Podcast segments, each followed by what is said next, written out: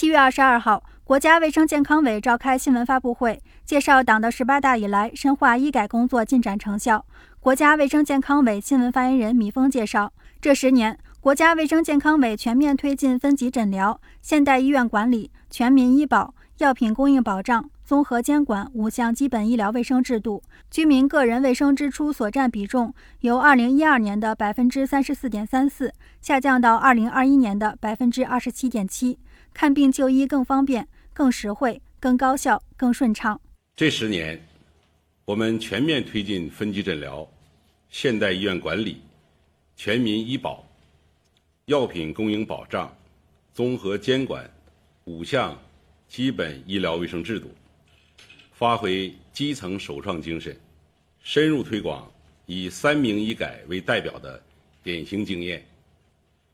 构建。优质高效的医疗卫生服务体系，老百姓身边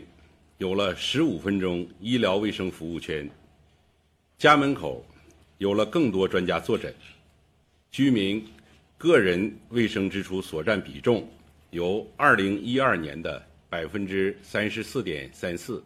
下降到二零二一年的百分之二十七点七，